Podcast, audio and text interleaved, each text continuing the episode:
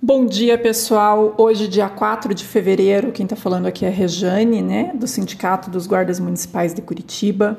Quero fazer esse áudio rapidinho aqui para vocês, para esclarecer algumas dúvidas que chegaram aqui no sindicato a respeito do adicional por tempo de serviço, o quinquênio.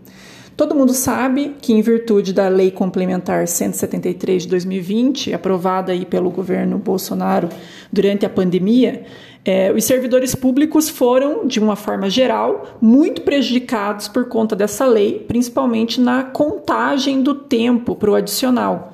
Essa lei ela diz que o tempo que, que durou ali de março de 2020 até 31 de dezembro de 2021 ele só serviria para fins de aposentadoria e não para crescimento, para progressões na carreira.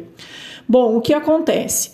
É, existem alguns entendimentos contrários a isso, né?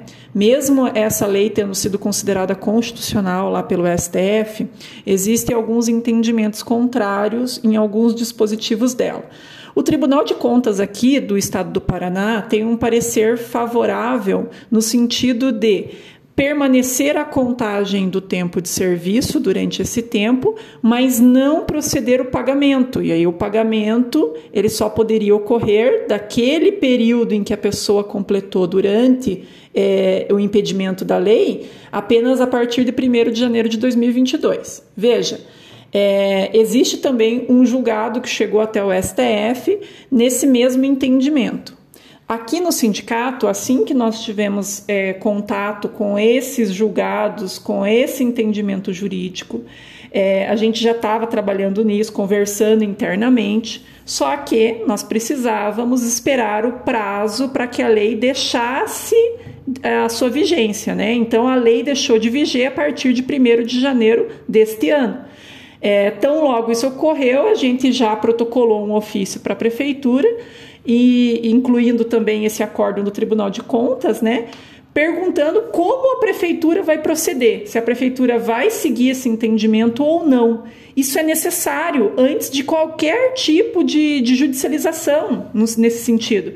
A gente precisa saber como a prefeitura vai se comportar, o que ela vai fazer, qual é o embasamento que ela vai utilizar para daí a gente poder questionar isso no judiciário.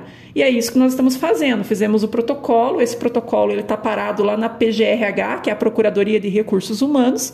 Nós estamos aguardando esse resultado desse protocolo para que a gente possa judicializar essa situação, tá? Então, só para deixar vocês todos cientes disso, né? Nós não estamos antenados nessa questão já desde o começo, estamos acompanhando e havendo possibilidade da gente receber esse período, de ser contemplado com esse período, claro que nós iremos judicializar isso, né? Vamos entrar com uma ação coletiva pleiteando essa questão. Beleza, gente? Mais informações vocês podem acompanhar ali no site do sindicato, podem acompanhar também pelas redes ali, pela TV Sigmuc e os outros meios de comunicação do, do sindicato, tá joia?